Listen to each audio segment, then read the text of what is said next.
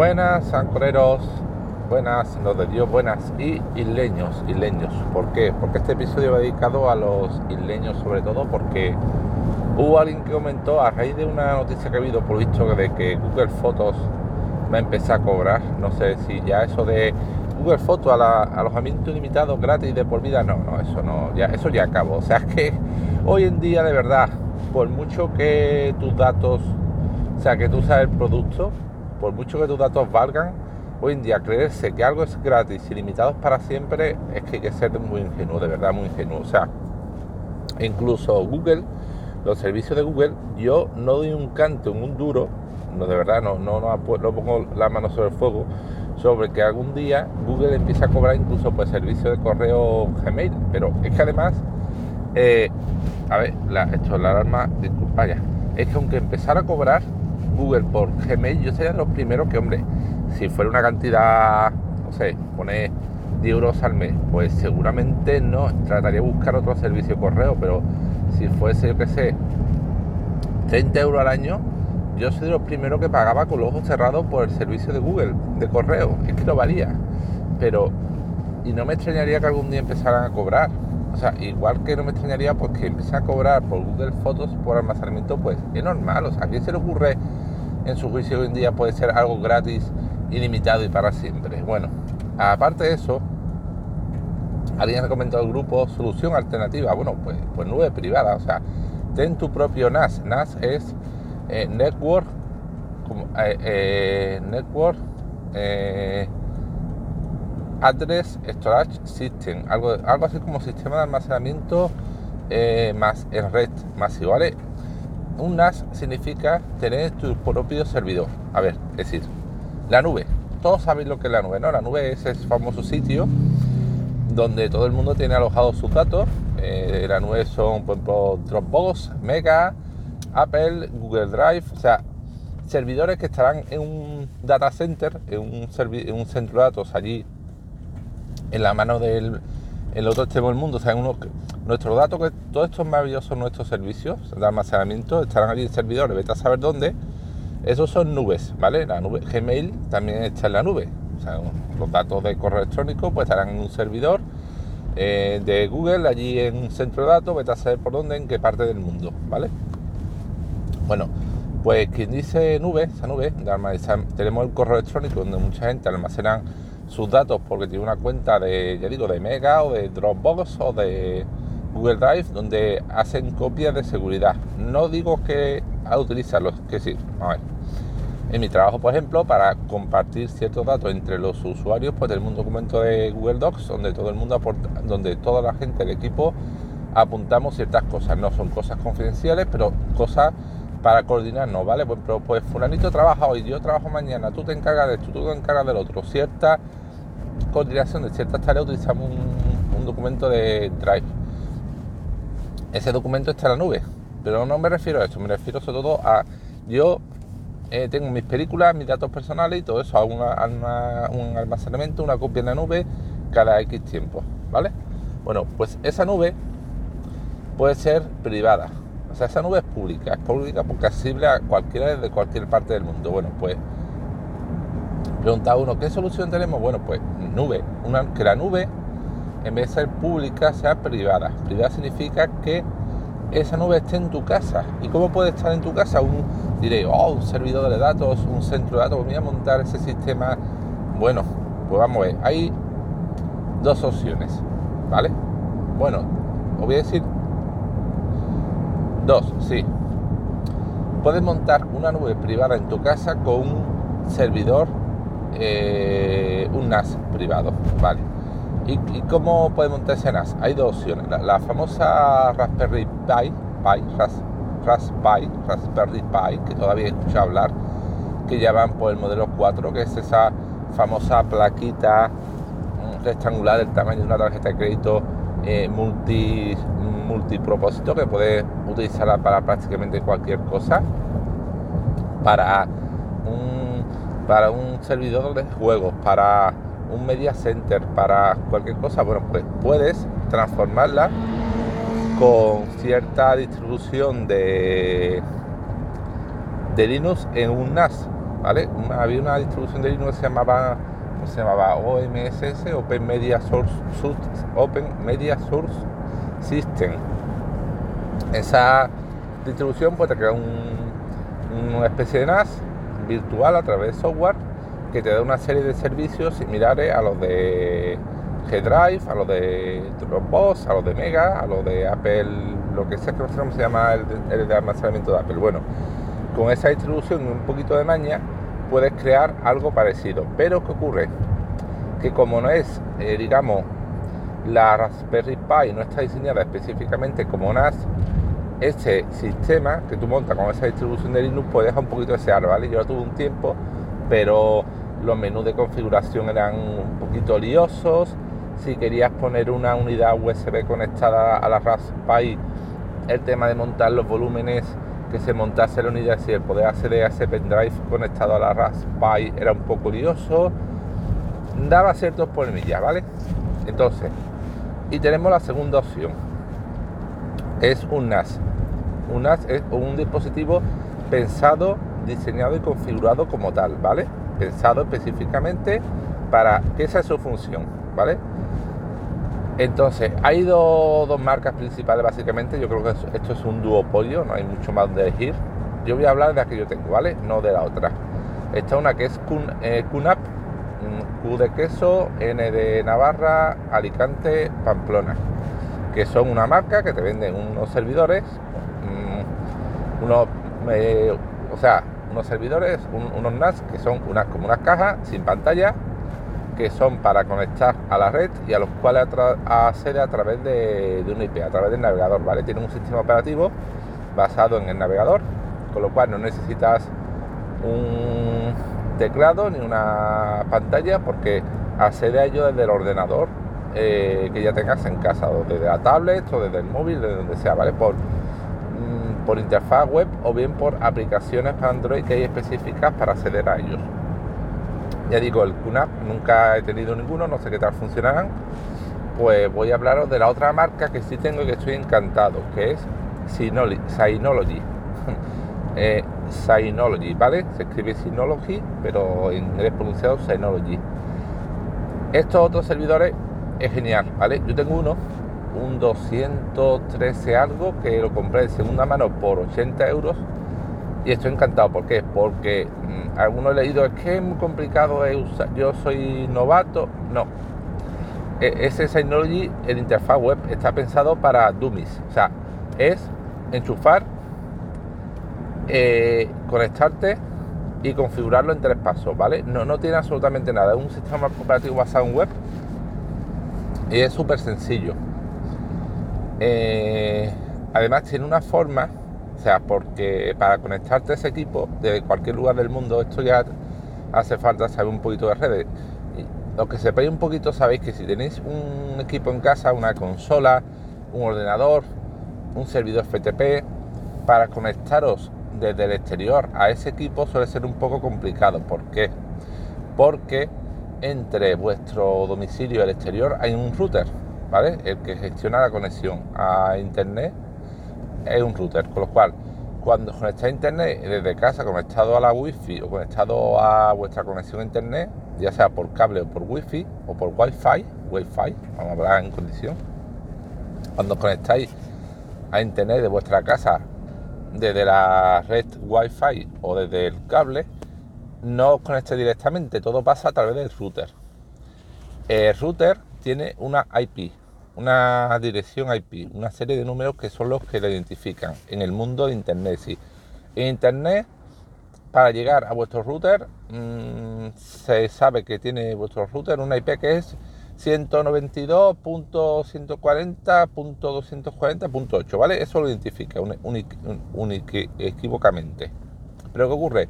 Que para acceder a vuestro equipo que está conectado a internet a través de ese router, vuestro equipo Dentro de ese router hay una red privada que tiene otra IP distinta. Entonces, esa red privada no desde fuera de internet no se conoce. Entonces, si vamos a ver, por ejemplo, tenéis un vuestra un ordenador y tenéis un, un servidor de ficheros, que un FTP, vale, un, vale, un FTP.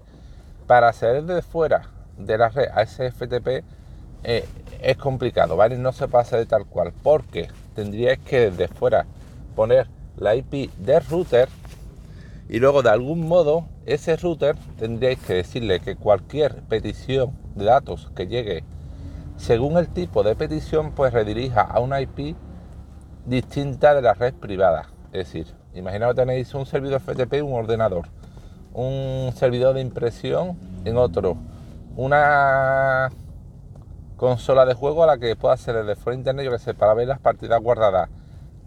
Vale, un, un servidor web en otro ordenador, una página web propia. Vale, pues el router, para acceder a todos esos equipos desde fuera, el router tendría que tener una serie de reglas por las cuales, según el tipo de petición que llegase de fuera, redirigiera la, la petición a una IP distinta u otra de la red privada. Es decir, si esto va a pidiendo FTP, mándala a esta IP de este equipo. Si está pidiendo datos, es servidor de impresión a esta. Si es por algo de consola de juego, a esta. Y así.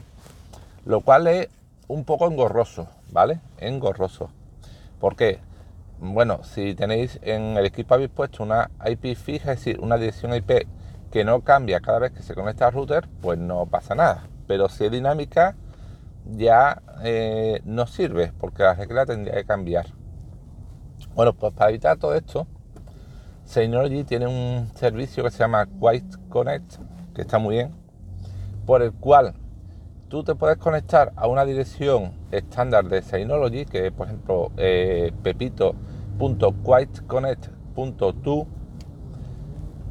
que hace que eh, el, el, el NAS de Synology tiene un software, ¿vale? Que está actualizando constantemente y le dice a los servidores Synology, mira, si alguien quiere acceder a este NAS, tiene que hacerlo a través de esta dirección y tiene que ir internamente a esta IP de la red privada. Con lo cual, eh, pues externamente tú pones eh, cada vez desde cualquier lugar del mundo, desde cualquier equipo, de cualquier ordenador, si tú has definido que ese, alias es Pepito, pues tú en cualquier lugar del mundo pones pepito.quiteconnect.to y automáticamente te redirige al sistema operativo del NAS, con lo cual está de luz. Muy bien, porque, o sea, es para, es para dummies, no, hace falta saber de conocimiento. Tú te configuras en el propio navegador o y el, el propio sistema operativo de Synology y en la web de Synology el alias y ya de cualquier lugar del mundo sin tener que saber nada de redirigir puertos, de forward, de NAS, de nada, sabe que desde ahí accedes a tu equipo, ¿vale? Está genial la opción, esa de Quiet Connect. Entonces, con eso considera, eh, accederá en el servidor, ¿qué puedes tener? Pues, puedes tener, mira, ¿qué es lo que yo tengo, por ejemplo? Tengo yo eh, mi nube privada, de todos los datos los tengo ahí. Tengo ahí puesto eh, todo, acceder a, todo. Entonces, mm, tengo, bueno, tenía, es que he formatado el Windows hasta hace poco, pero tenía puesto una carpeta en el ordenador donde todos mis datos personales y que eh, esa carpeta se sincronizaba con la carpeta del NAS, con lo cual si en el ordenador fijo tuviese un desastre, que, se, se formatase el disco duro se rompiera, perdón, se muriera, tenía siempre la copia de seguridad en el, en, NAS. O sea, mi, uso principal del NAS es como copia de seguridad de almacenamiento de nube privada. Si yo cuando quiero cualquier documento guardarlo, consultarlo, me tener un, un G-Drive o un Mega, pues tengo mi, servidor de ficheros privado, mi nube privada, hace NAS y ya lo tengo todo bien guardadito, todo bien almacenado y todo bien seguro. Y además ¿Qué ocurre? Que eh, tengo puesto conectado al NAS un disco duro, un, disco duro USB externo. Y tengo configurado una copia semanal de NAS al disco duro, con lo cual para perder los datos, pues que tendría que ocurrir, tendría que ocurrir que se fundiera prácticamente la luz en mi casa, hubiera un incendio y se, se perdiera el, NAS y el disco duro conectado, porque si no, aun en el caso de que algún día algún momento el NAS eh, dejara de funcionar y los discos duros se corrompieran del NAS, tendría las copias de seguridad en, USB. Y es más, en el NAS, ¿qué ocurre? Que es de dos bahías. sea, dos, para dos unidades de disco duro. Hay algunos NAS de, de una bahía, pero de 4, de 8, pero que yo tengo de 2. ¿Y qué ocurre? Que tengo los dos discos configurados en espejo. ¿En espejo qué significa? Eso se llama RAID 0, que eh, cada, uno, uno, cada uno de los dos discos duros es una copia en espejo del otro, con lo cual, aunque uno de los dos discos muera, eh, eh, tendría el otro. Con lo cual, sacaría el disco duro que ha muerto, metería otro y se volvería a hacer la copia en espejo. O sea, tengo un sistema triple de seguridad. Tengo, si el disco duro de NAS muere, está el disco duro en espejo que tiene la copia. Si aún los dos discos duros de NAS murieran a la vez, o incluso el NAS, yo que sé, tuviese una avería eléctrica de luz, un fallo, que quemara los discos duros por una sobrecarga de tensión, por ejemplo, sigo teniendo el disco duro USB donde hago la copia eh, semanal o diaria, ahora no recuerdo. Con lo cual podría restaurar dicha copia de seguridad del disco duro y no he perdido los datos. O sea, tengo todo lo bueno de una nube pública, pero en mi casa en una nube privada. Además, eh, lo bueno es que Synology, QNAP, no sé, pero Synology tiene un montón de aplicaciones para Android, con lo cual todas estas cosas las puedo hacer desde a través de aplicaciones de Android. Bueno, mi uso principal, o ya lo he comentado, era almacenamiento de datos. Mi uso secundario, servidor de películas. Es decir, eh, yo antes, en vez de tener un media center con un disco duro compartido donde yo voy guarda, subiendo las películas o series y desde ahí las veo, el NAS tiene una, una carpeta donde además mediante una extensión para el navegador puedo decirle, mandar directamente los torrents, es decir, hay una extensión para eh, el navegador, con lo cual yo le meto una dirección de un torrent y automáticamente manda el torrent al servidor torrent del NAS y empieza a descargarlo directamente en el NAS. O sea, no me tengo que olvidar de descargarlo, cogerlo, copiarlo, moverlo al NAS. No, no. Automáticamente a través de esta extensión, eh, que era Synology Download Manager o algo así, le digo empieza a bajar tal disco, tal película al NAS y se empieza a bajar. Y luego cuando quiero visualizarla, hay una aplicación para Android que se llama DS Video, ¿vale? Que la tengo instalada en un Android TV que está conectado a la tele. Y ese, os he hablado antes de, la dirección Quest 2, ¿no? Del Synology Quest 2. Bueno, pues a esa aplicación que tengo en Android TV le, meto la dirección de NAS, ¿vale? Y en el Android TV puedo ver como una especie de servidor Plex todos los vídeos y todas las cosas que tengo en el eh, bajado a través de BitTorrent en el NAS, con lo cual de lujo. Mm, cuando quiero poner cualquier cosa, eh, me meto en el navegador, en el ordenador, eh, lo añado al servidor torrent del NAS, empieza a bajarse. Y luego cuando quiero verlo en el Android TV abro la aplicación de ese vídeo y veo todas las carpetas. Además, tiene un servidor con lo, mm, que miran ahí MiDB en la base de datos y le pone a cada fichero, recupera automáticamente sus carátulas, su descripción, su nombre de la película, con lo cual entro, veo el catálogo que tengo en la carpeta y lo visualizo. Y además que la otra, os dije que estaba el tema por una Raspberry con una distribución Linux que no era muy propia y daba ciertas dificultades. Estaban los NAS específicos que eran el QNAP y Synology entonces, Synology, una opción muy buena es que a lo mejor estoy pensando, wow, eso debe valer súper caro, súper un servidor NAS bueno, fiable, que te permite hacer eso y más cosas, ¿eh? hay muchísimas más cosas. Puedes poner, por ejemplo, una estación de videovigilancia con cámaras IP conectadas al NAS que grabe de forma determinada si detecta algo raro y luego o sea, puedes montarte una especie de centro de videovigilancia, Surveillance, Surveillance Station se llamaba. En fin, más cosas. Bueno, directo súper caro y tal. Bueno, no. Yo tengo el NAS que lo compré de segunda mano por 80 euros y me va de lujo. Y por 80, 90 euros podéis comprar un NAS y darle eh, muchísimo uso. ¿Qué es lo que no se puede? Que si es más caro, ¿Qué es lo que yo me gustaría dar mis, mis siguientes niveles. Si hay cosas que yo ya con esto lo tengo todo, en vez de mi nube pública, una nube privada. ¿Qué es lo que sigo teniendo una nube públicas, por ejemplo, gestor de contraseñas. Yo las contraseñas básicas e importantes las tengo guardadas en casa en un papelito, no las guardo en ningún sitio. Pero las genéricas, las menos importantes, que si en un momento dado me las eh, hackearán, pues tampoco pasaba gran cosa. La que ya está, por ejemplo, de la web de la empresa compañía eléctrica, ¿vale?